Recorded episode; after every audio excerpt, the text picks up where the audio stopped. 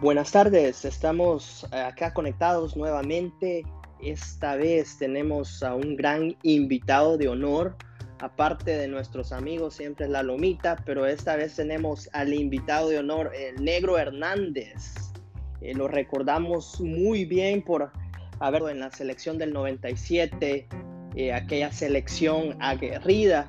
Él portaba el dorsal número 2 y en ese entonces era el integrante del Club Deportivo Águila. Lomita, ¿cómo estás?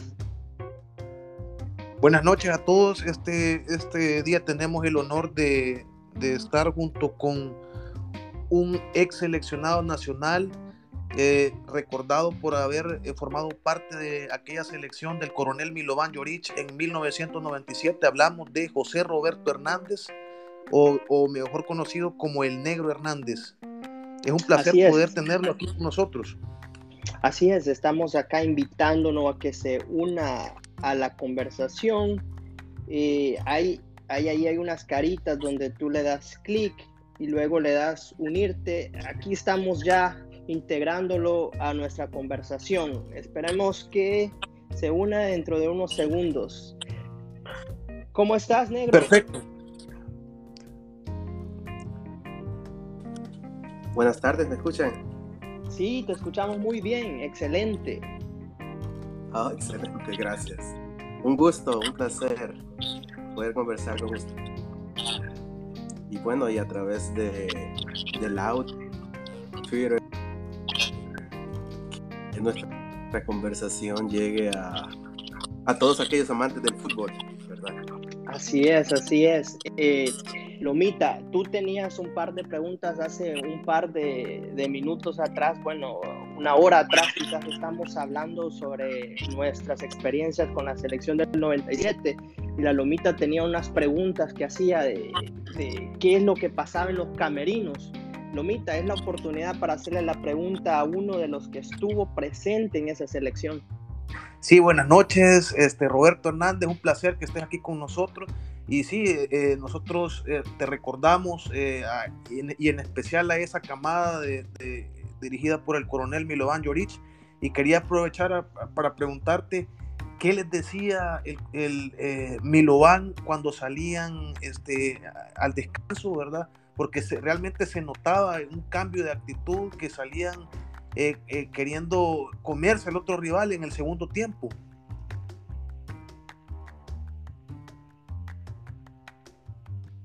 Creo que lo perdimos, lamentablemente. Era muy, es una excelente pregunta, Lomita. Ojalá que lo podemos recuperar. Acá estamos en. Um, estamos invitándolo, ojalá que se pueda conectar. Estamos teniendo problemas con, con la conexión. Sí, hay problemas con la conexión, pero, pero... Pero contame, ¿qué sabes del Negro Hernández para aquellas personas que, que todavía no se recuerdan bien o si se recuerdan están muy jóvenes y no lograron, eh, no tuvieron el honor de verlo jugar, hacerlo aquellos saques de que eran más centros que saques de esquina? Sí, bueno, eh, José Roberto Hernández fue este, un defensor ¿verdad? Que se destacó por haber jugado principalmente 10 años, 10 temporadas, si no me equivoco, en el Club Deportivo Águila, ¿verdad? Eh, este, eh, tuvo el honor de haber eh, ganado tres campeonatos, tres torneos cortos, específicamente en la, en la apertura de 1999, apertura 2000 y la apertura 2001. fue compañero de otras leyendas del, del, cuadro aguilucho como Alexander Amaya del Cid, eh, Kilmar Jiménez, Roberto eh, Catalnica Martínez, Mario Mayen Mesa, Herbert Burgos y el brasileño Marcio Sampaio. Entonces, eh, como bien, bien decías, yo lo recuerdo principalmente porque era un defensa bien aplicado este, en el terreno de juego, este, sobrio y tenía unos saques de banda potentes. Siempre que mandaba esos saques de banda eran prácticamente tiros de esquina eh, yo creo que el gol que más recuerdo fue ese servicio que le dio este, desde el saque de banda, asistió prácticamente a, Díaz Arce, la peina Díaz Arce, y ese, ese recordado gol de chilena de Elías Vladimir Montes contra Colombia. Sí, yo creo que ese golazo de Colombia siempre lo vamos a recordar porque a pesar de que sí, el Negro Hernández hacía esos saques, pero imagínate, un saque de banda que era, fue prácticamente un cohete y abonado a eso una chilena, qué golazo. Creo que tenemos otra vez al Negro Hernández acá, ya nuevamente. Entonces, Bienvenido. Es la oportunidad, de hacer la pregunta nuevamente. Sí, este, tuvimos problemas técnicos, pero gracias por estar. Te escuchamos. ah, ok. Sí, no, la, pregunta la escuché, la escuché. Eh, lamentablemente no sé qué pasó, que perdí la pero eh, con respecto a las indicaciones que daba Milovan Joric, lo que te es que hubo un antes y un después eh, de Milovan Joric. Cuando conocimos a Milovan Joric, realmente conocimos lo que era preparar un partido ¿verdad? Nosotros no teníamos eh, idea de cómo se preparaba un partido. Él te hacía vivir el partido desde mucho antes. Él te preparaba y te daba indicaciones de cómo, cómo debería, debías actuar individualmente y en conjunto. Y en los medios tiempos lo que hacía es que desmenuzaba al rival. Y por ejemplo, un ejemplo, cuando jugamos en una ocasión contra Pumas, en el Coliseo de Los Ángeles, eh, él no tenía ninguna idea de lo que era el Pumas, ¿verdad? Entonces él pidió un partido eh, en video, ¿verdad? Y no podían, le dieron eh, partidos viejos de los Pumas. Recuerden que era en 1997, no era lo mismo como hoy. Hoy puedes obtenerlo por YouTube, puedes obtenerlo. Sí. Entonces, al respecto, en el medio tiempo viene él y, me dice, negro, estás jugando con jugador eh, número 10, Luna, e, era Braulio Luna, en ese momento era, eh, era figura de Pumas, pero no era el Braulio Luna tan conocido que después jugó años en selección mexicana. Sí, sí, sí. Entonces me, me dice, Brau, eh, Luna, zurdo, no ocupa su pierna derecha, siempre engancha hacia adentro, siempre. Mm. Tápale, la, tápale eh, la, izquierda y si agarra para adentro, del sí tiene que cubrirlo. Entonces, eh, cosas así era que él eh, hablaba durante el medio tiempo. Él no era un técnico de que te iba a decir, vamos muchachos, que se puede, vamos, que, que ya los tenemos, vamos a apretarlos. No, él te decía que era lo que tenías que hacer. O sea, te mejoraba en tu juego, te mejoraba tu rendimiento, te decía que... Claro que luego venía tu parte, ¿verdad? De, estar físicamente bien preparado para cumplir con las indicaciones que él te pedía. Qué interesante, interesante Interesante. Sí, este, es decir, nosotros desde lejos este, podríamos tal vez eh, tener otra concepción de lo que era Milovan, eh, un técnico este, eh, fuerte que, que, tal vez este, ponía esa voz de mando cuando las cosas no, no, habían resultado bien, pero es importante también conocer desde el, desde el interior del camerino que era un, un técnico realmente que estudiaba al rival, que aconsejaba a los jugadores eh, qué debían, en qué, qué, eh, puntos específicos debían de mejorar para el segundo tiempo, que es algo importante en cualquier técnico, ¿verdad? Sí, definitivamente. Otro ejemplo que te puedo dar acerca de la preparación de los partidos, ¿se acuerda aquel gran partido que jugó Catalnica Martínez contra México en, en el Cuscatlán? Sí, sí, sí. el que, el que perdimos eh, eh, bajo la lluvia. Es exactamente. Eh, que él iba a, al mejor jugador de la selección mexicana, a Ramón Ramírez. Y a Ramón Ramírez, Para eso lo preparó meses, no es que era un trabajo de una semana. Le dijo, Martínez, tú vas a jugar con México tú vas a marcar a Ramón Ramírez. Te voy a decir que vas a seguir el, a pie de la letra todo lo que te diga. Y después toda la gente va a estar hablando de ti. Eso se lo dijo tres meses antes. Tres meses antes. Y lo preparó, y lo preparó, hizo ver videos, dijo cómo marcarlo. Y ahí está el resultado. Una cosa que ayudó, que Ramón Ramírez venía un poco tocado, pero Catanica se lo comió y salió al medio tiempo, Ramón, de cambio. ¿verdad? eso es un ejemplo. Eh, eh, Sí, perdón. Quiere decir, quiere decir que no era algo, algo este, improvisado, todo llevaba un trabajo. Imagínate el estar revisando videos del jugador, el estudiar al jugador, el perfil del jugador, eso, eh, eso da mucho de qué hablar de, de Milovan, la verdad. Sí, mira, este, eh, realmente yo cuando escucho, digamos, esto, lo que estás diciendo, para mí es algo nuevo, porque en el aficionado, yo creo que el técnico que teníamos, que era un estudiador de videos, traía a su asistente, fue Albert Roca, y que gran, gran cosa que dieron, que traía su preparador de videos y todo esto, pero con Milovan es algo que yo no sabía. Entonces, como viendo decirlo, Mita, algo preparado.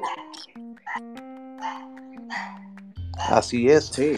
Eh, y te quería preguntar, este negro, ¿qué, ¿qué, partido en lo personal, qué partido de esa eliminatoria del 97 recordás como, algún, algún, algún este, anécdota ah, eh, eh, en lo personal, algún partido en el cual te sentiste que fue tal vez tu mejor partido? ¿Qué nos podrías compartir acerca de eso? Bueno, sí, bueno, cada partido era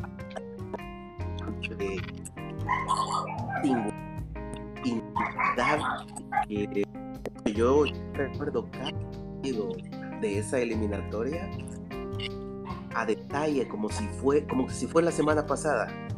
Wow. Yo recuerdo todo. Tal vez, tal vez el más importante es el de contra Costa Rica. el 2 a 1. Ah, contra Costa Rica en el Cuscatlán. Mira, Costa Rica tenía una selección, ellos tenían que haber ido al Mundial. Costa Rica tenía una selección de lujo, de lujo. Era un equipo, un equipazo con Hernán Medford, con One Shop, con Rolando Fonseca, con Harold Wallace, Austin Berry, el, el otro jugador que jugaba, a Mauricio Solís, que jugaba en Inglaterra también. No, era un equipón por todos lados, por todos lados. Jafet Soto, los jugadores que tenían Creo que estaba el Pacho, el, el, Pacho Maturana, creo que los dirigía, si no me equivoco. No, era Horacio, era Horacio, ¿verdad? Sí, Horacio Cordero, de Argentina. entonces, eh, Wilmer, Wilmer, Wilmer, que era el, un volante, bueno, era un equipón y ellos ellos sabían lo que tenían y ellos aseguraban de que iban a ir al mundial. Entonces todo lo que se habló a la previa de que eh, Horacio Cordero dijo que no llamaba a Jafet Soto ni a Hernán Medford para ese partido porque no lo necesitaba, que se sabía que se iba a ganar. Wow. Él quería, eh, eh, también que, quiso ahorrarse problemas. Uno, de jugador sabe, él quiso ahorrarse problemas porque arriba a, a la Bala Gómez, a One Shot y a Rolando Fonseca. Entonces, eh, si traigo a Jafet Soto, traigo a, a Hernán Medford. Iba a tener un problemón, un, problemón para decidir. Un conflicto, exacto. Entonces, quiso eh, esa salida olímpica que decimos nosotros. no, no, no, no, porque no los necesito. Eh, para ganar El Salvador. A ellos los traigo para cuando juguemos en casa contra Estados Unidos.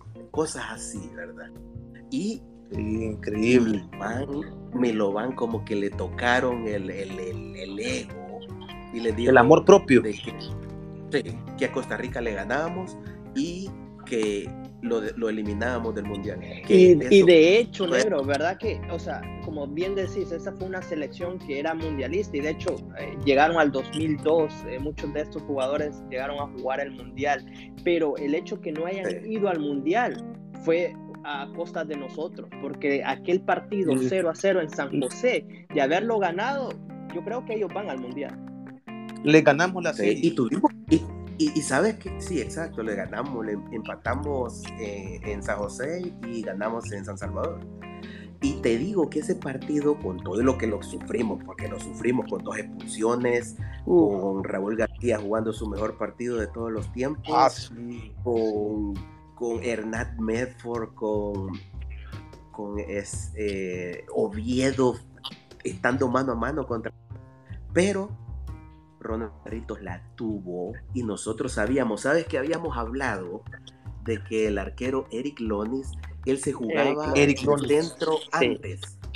Él se, eh, ¿Se de Fito Menéndez? Fito Sí. Menéndez, arquero Sí, él se jugaba el centro antes. Él se lo jugaba siempre antes. Él daba el paso antes.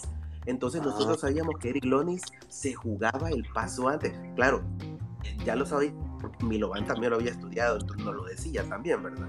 Pero eh, eh, era, Sí. era notorio, lo notábamos, porque nosotros teníamos un arquero en El Salvador, exactamente lo mismo, Pito Menéndez.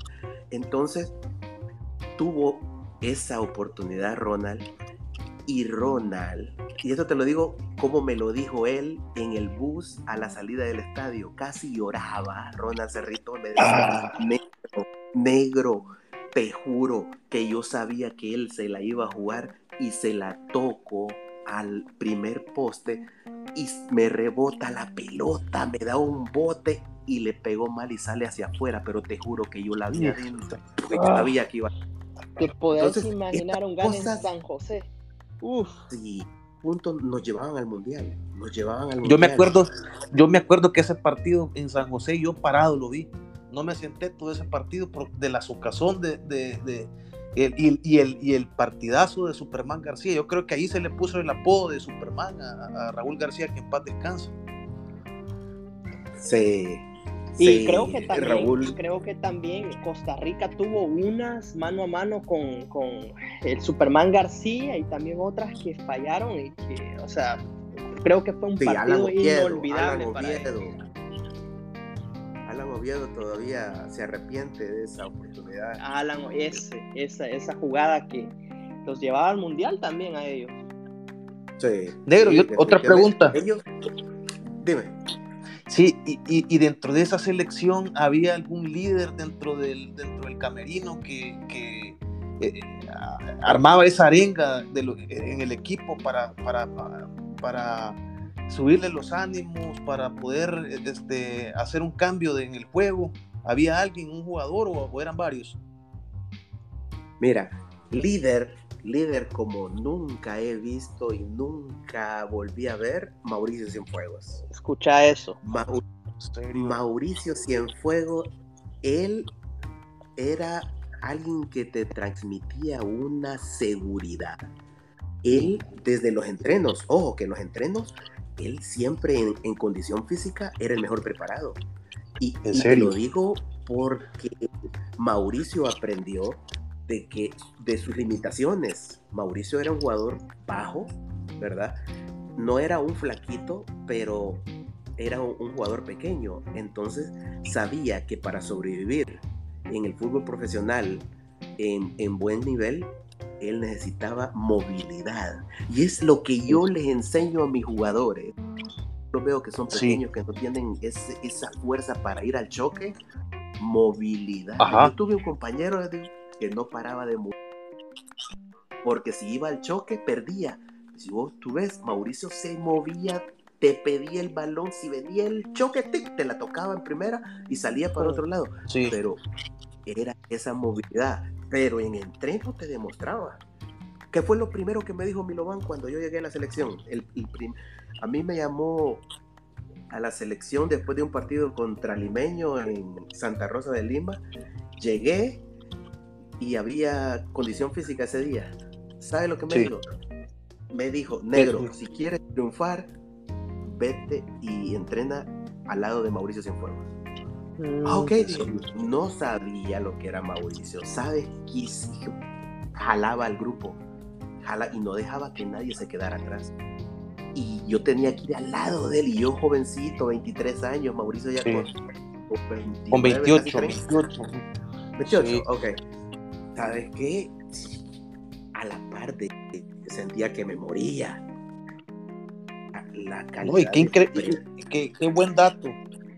qué buen dato el conocer eso, el, reconocer esa, esa profesionalismo de Mauricio Cienfuegos dentro y fuera de la cancha y cómo, cómo remaba con el grupo para poder este, eh, sacar eh, eh, los resultados y poder armar ese grupo, una buena química entre los compañeros. Definitivamente, qué, qué gran anécdota toda esta. Y negro, también tengo una pregunta. Ahorita que dijiste que te llamó Milovan eh, contra ese partido contra el limeño, ¿qué sentiste cuando te llaman a la selección nacional? Ah, sí, qué pregunta más buena. Sabes que es una sensación y cuesta explicarla con palabras, porque es una sensación que dentro de ti te hace sentir realmente eh, vivo, que como futbolista es una de las metas de cualquier futbolista en el mundo, llegar a su selección. Claro. Luego, vienen muchas cosas, pero es ese sentimiento, sabes que jugué ese partido y lo jugué muy bien y Milovan no fue al estadio, quien fue fue Kirill, Kirill Daseinovsky. O, o, sea que, o sea que ya sabías que te estaban viendo, ¿o cómo fue eso? Eh, ellos anunciaban, ¿verdad? Milovan estará en el juego Alianza contra eh, Tiburones. Eh, Kirill Daseinovsky estará ese mismo día en Santa Rosa, Águila. O sea, todos los jugadores estaban este, sabedores y tenían las mismas oportunidades. Y Milovan ya me conocía, ¿verdad? Milovan sabía, pero preferiría, él prefería de que fuera Kirill y viera y que llamara a quien él considerara. Porque para Milovan era más fácil, pero el problema es que ya tenía mucho de águila. Pero Milovan le dijo a Kirill, bueno, en conversaciones ya después, ¿no es cierto? Después que ellos me contaban, Milovan le dijo a Kirill, Kirill, tú ve, ve y, y escoge quién es mejor jugador del partido y, y, lo llamamos a selección. Fue Kirill, no me dijeron nada, ¿verdad? Bueno, Kirill trajo sus datos y antes del partido contra Firpo, eh, un miércoles en la noche, me dijo el gerente de, uno de los dos gerentes de la selección, don Will Hurtado, me dijo que Roberto, mañana tiene que presentarse a la federación, al complejo de la federación. Usted ha sido llamado a la selección, el club ya fue notificado, pero vengo yo a decirle a usted, ya que se encuentra acá en el Estadio Cucatlán, eh, en persona, para que sepa. Uh, así, sabe, la verdad. Antes del partido contra Free, pues ese partido yo volaba, volaba. Y es que ser más feliz que, no sé, cuesta expresar. Mira, negro, es que eh, me contás, nos contás eso y, y, es lo que yo imagino que se, se, debe de sentir, pero a la misma Y lo que veíamos en la cancha. Exacto, y extrapolo también esto mismos, eh, esta misma situación con jugadores en los años posteriores, específicamente los años 2002, 2003, cuando tuvimos aquel declive que te llaman a la selección y seleccionados que no aceptan ir a la selección. Seleccionados que ya dicen, no, no voy, no voy. No entiendo qué nos pasó entonces. Sí, la verdad es que fue lo que yo me pude imaginar escuchando a jugadores negándose a ir a, una convocatoria de selección. Eh, en mis tiempos eso era un lujo, ¿verdad? Era algo que no podía despreciar.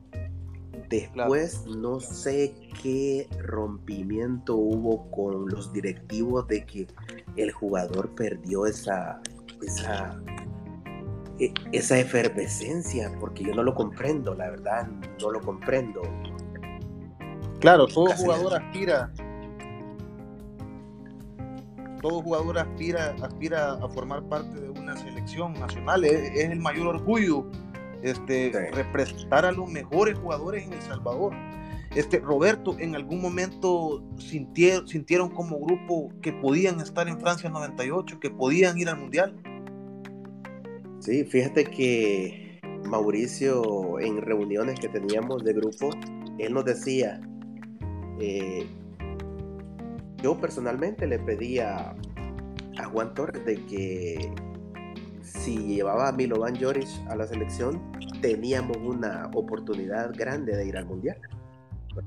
Sí. Porque había un buen grupo, ¿verdad? Había un buen grupo y al tener un entrenador de primer nivel, las expectativas eh, subían aún más. Sí. entonces, sí, entonces se tenía, se tenía esa ilusión desde un principio. Cuando realmente empezamos a creer fue cuando le ganamos a Costa Rica. La Costa Rica que era la favorita para ir al Mundial. Le ganamos a esa Costa Rica. Y le, y le baja, fue un, fue un masazo que les costó a ellos superarlo. Les costó. ¿verdad? Sí, ellos se creían que, iban venían a traer. Ellos se creían que venían a traer el resultado. Así, definitivamente. Y, entonces, después de ese partido,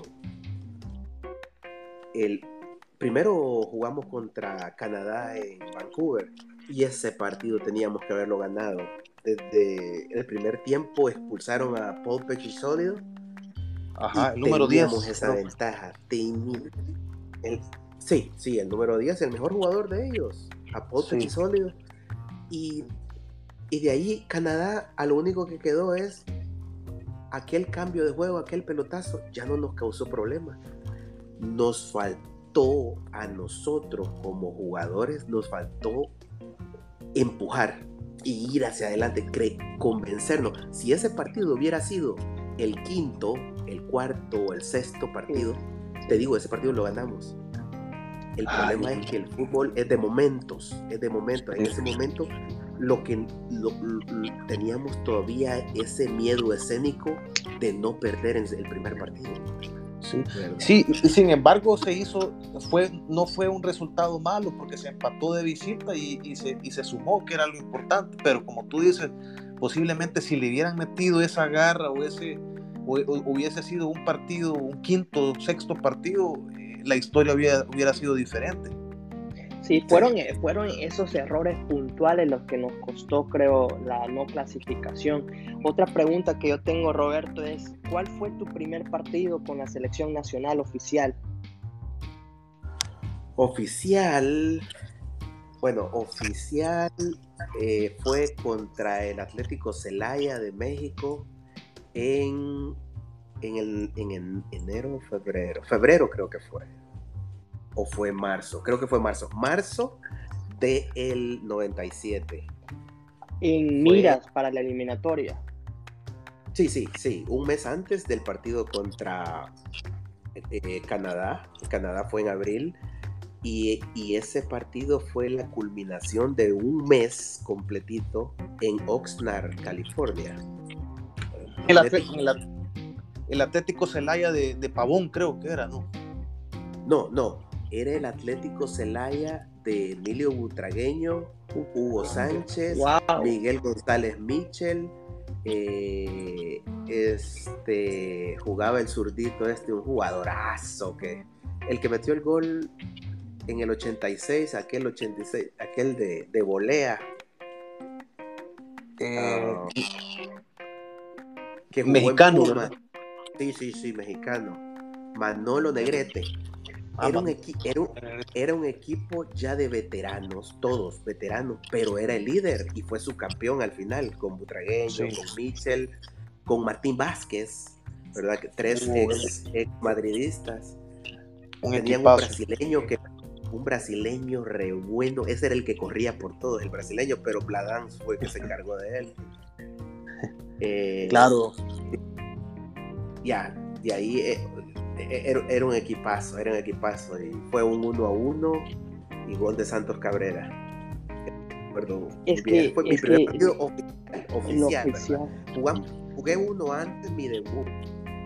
contra la selección de clima, ¿verdad? Una selección de clima que no jugaron con todo porque eran los jugadores que no había llevado, llevado Milovan. Estaban ardidos. sí, sí, como Chachagua, como Castro Borja, como ah, eh, Adrián La Cruz. Eh, entonces, todo es, todos los jugadores que no habían. Y, y han bueno, eh, yo creo que lo ganamos. No recuerdo, ahí sí no recuerdo muy bien el marcador. Pero sí. Sí, e-, ese, ese Atlético, Atlético Celaya creo que tenía el, brasileño Julio César Piñeiro, eh, oh. a Iván, Iván Hurtado, el ecuatoriano, ¿verdad? Y, tenía una gran, un, gran, un gran plantel, Emilio Butragueño, eh, un, un, equipazo era realmente. Rafael Martínez, Miguel González Michel, los tres del Real Madrid. Sí, sí, sí, sí. Ex madrileños. Es que en toda esa época yo me recuerdo que en, preparación, en miras a eliminatorias, la selecta siempre se caracterizó por tener buenos fogueos contra clubes. y, eh, sabes que, sabes, oh, perdón que te interrumpa. dale, dale. Sabes que hoy los entrenadores de hoy en día no les gusta, no quieren jugar contra clubes. ¿Lo ven como de menos o qué? No, no, al, al contrario, llevas la de perder porque los clubes están organizados, hoy los clubes están mejor preparados y, entrenan desde siempre y una selección se reúne una semana. Una, entonces, y se conocen más. Mira, sí, es más difícil. Mira, Brasil, con todo lo que es un equipazo, pero si va a jugar contra el Chelsea, va a jugar contra el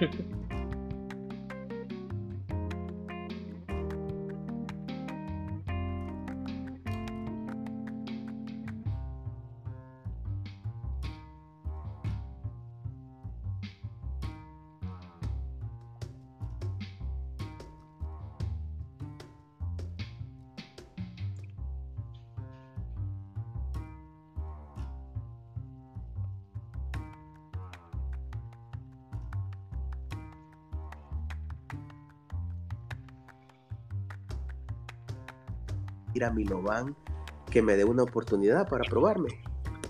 Sí. Y, nosotros, ah, sí, sí, habla con él, habla con él. Sí, voy a hablar con él. ¿Crees que viene acá? Sí, sí, va a venir, le, decimos nosotros. Y bueno, él fue a hablar, claro que primero fue a hablar con Juan Torres, ¿verdad? Primero te... Eh, sí. Y, la, amistad que tenía con don Juan Torres, pues eh, Juan le dijo... De Firpo. Sí, sí, don Juan Torres, el hijo de don Sergio Torres, presidente de la federación en ese momento, le dijo, ve a hablar con Milovan, pregúntale, ¿verdad? Pregúntale, yo me encargo de hablar con él también por eh, cualquier cuestión que, él tenga. Y entonces, así fue, fíjate, así fue. Eh, no sabemos el entorno, eh, yo me imagino, yo me imagino que él habló con Milovan y don Sergio Torres también habló y le, debió haber dicho, mira, este negro es un jugadorazo, ha estado en muchos casos de indisciplina, pero que es un jugadorazo, un jugadorazo. Si lo quieres ver, él, es, él es un jugador que puede ser eh, seleccionado nacional debido a que su esposa es salvadoreña, entonces es muy rápido todo el proceso. Ah, sí. Y Milovan, como que nunca, él nunca le cerró las puertas a nadie, nunca. Entonces... Era bien abierto a, sí, sí, observar. muy, estricto, muy estricto, pero nunca le cerró las puertas a nadie. Nunca. Y entonces le llamó, no le llamó, perdón, le, le hizo la prueba. Le hizo la prueba un partido interescuadras de la selección. Yo solo había visto a Neney en el estadio cuando yo todavía estaba en reserva y él cuando le metió aquellos tres goles a, Santillana en la final con Firpo, yo todavía estaba en ah, yo todavía estaba en el estadio observando, viéndolo. Después él fue para México, ya no, ya no, ya no pude jugar contra él cuando yo subí a Liga Mayor. Y entonces, al tenerlo ahí, al ver a Nene haciendo es, mira, la primera jugada que hizo, se la dan se la dan en línea recta, él, él sale a encontrar el balón y Leonel Cárcamo, que Leonel Cárcamo era rapidísimo y que lo conocía. Sí. claro. la, jugada del bobo al revés, de espalda, se la toca por un lado y le sale por el otro. Y encara a Raúl o a Misael a uno de los dos y pum, se la mete al ángulo yo dije, este negro de dónde ha salido? Este necesitamos. y mira, una vez suficiente, con una vez ya dijo Milovan que estaba en la selección. Así, que Esa era justo, justo mi pregunta que tenía anteriormente, te la, te la estaba diciendo, Lomita, de cómo fue ese proceso de incorporación de Nene a la selección y la respondiste de forma categórica.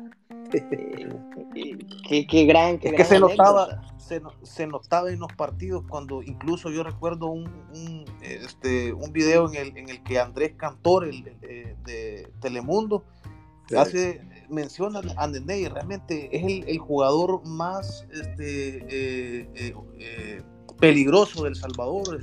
siempre se siente que va a pasar algo cuando Nene lleva la pelota porque tenía picardía, tenía ese toque, no se sabía por dónde iba a salir y siempre leía bien la jugada y era, y, era amigo del gol. Sí, y sabes que Milovan eh, era del gusto de que el delantero tenía que ser como Nene, así con movilidad. A él no le gustaban los centros delanteros de área, ¿verdad? A él no le gustaban como Raúl Díaz Arce, a Milovan no le gustaban, pero Raúl era diferente. Raúl salía del área, si no recuerdan aquel gol de, eh, de Chilena Montes, si Raúl hizo una jugada por la banda. Sí, la peina con la cabeza, sí, sí aquel saque de, saque de banda de, del negro Hernández que parecía tiro de esquina. Oh, tú dices ese. No, yo me refiero al gol, yo me refiero al gol que le hicimos a Costa Rica en, ah. en Cuscatlán, el gol de Chilena Montes, de Elías Montes, que dije chilena. Ah, sí, que, ah, fue, fue, fue un centro de Díaz Arce. El 2 a 1, el 2 a 1. Eh, sí, el 2 a 0, era 2 a 0 en ese momento. Ah, 2 a 0, sí, sí. Raúl se, por la banda, deja al capitán uh, de Costa Rica, el central de Costa Rica, y luego se la da a Mauricio, eh, haciendo jugadas en la banda. Raúl, Raúl no era un jugador de solo de área, lo que pasa es que él remataba de cabeza como ningún otro. Yo creo que es el único rematador de cabeza de ese nivel que ha tenido El Salvador. Yo no volví a ver otro. Yo no volví a ver estaba, estaba, estaba en una entrevista eh, esta semana este, eh, eh, con el Diablo Echeverry. Se encontraron el Diablo y Raúl y mencionaba el Diablo la, que Raúl se quedaba después de los, de los entrenamientos, se quedaba entrenando de resorteo de cabeza, haciendo gimnasio y todo, y, se, le, se, le, notaba en los juegos, en los partidos. Sí. era un jugador muy sólido. Yo todavía recuerdo también los últimos goles de Díaz Arce, un golazo de cabeza que marcó en la ciudad de Guatemala. Eso ya creo que fue para la, el siguiente proceso, para el 2002. Eso fue en el 2000, en, el Mateo Flores. Exacto. Entonces, esos goles que, que, hacía Díaz Arce, exactamente. No recuerdo otro, otro goleador, de, cabeceador de la selección. No, ni yo, no vi, no vi otro. Vi extranjeros llegar que cabeceaban muy bien, como Adrián Maía, eh, Adrián Maía, el argentino que llegó para Águila, que cabeceaba como los dioses, Hugo Coria. Hugo Coria, sí. Increíblemente fuerte. Cuando yo lo tuve de compañeros, yo veía, yo, qué fuerte cabeceaban, qué fuerte.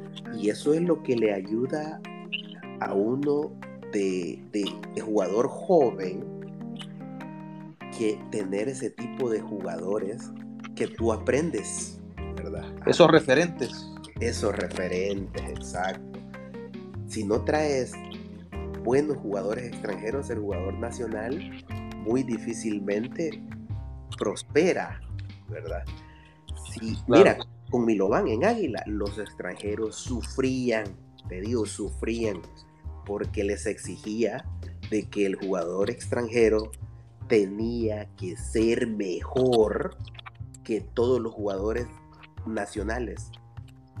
Tenía que ser titular. Si no era titular, no, no, no, no había razón de ser. Y tenían que ser ejemplo. Sí, tenían que ser ejemplo. Ejemplo de hacer eh, en condición física o en, en táctico, técnico táctico, siempre ejemplos, siempre hacerlo bien, ser los mejores para que el jugador nacional aprenda, mejore, ¿verdad? Todo eso, todo eso lo aprendí con, con Excelente. No, no, no, no, duraba en aire. Excelente. Eh, Roberto, te damos las gracias.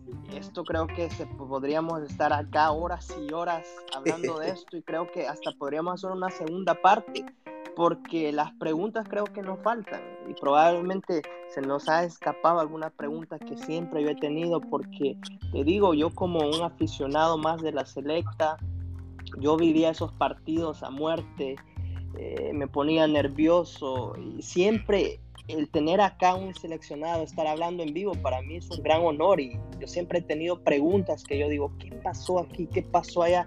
Y en este momento se me han escapado pero bien podríamos hacer una, una segunda parte de esto y, seguimos hablando. Pero gracias, por, gracias por compartirnos todas esas historias. Gracias, Negro, y, realmente para nosotros eh, nos recordamos de esa selección, siempre lo platicamos con el Macón. Eh, tal vez en ese, en ese momento, en el 97, nunca nos imaginamos que íbamos a estar entrevistando a ex seleccionados porque eran nuestros, nuestras figuras, nuestros ídolos. vivíamos haciendo cuentas con los números. De, fue, fue, fue algo que hermoso, hermoso poder vivir esa, esa vibrante hexagonal del 97 y es un gusto haberte podido entrevistar y compartir esas anécdotas. Muchas gracias, eh, Roberto Hernández.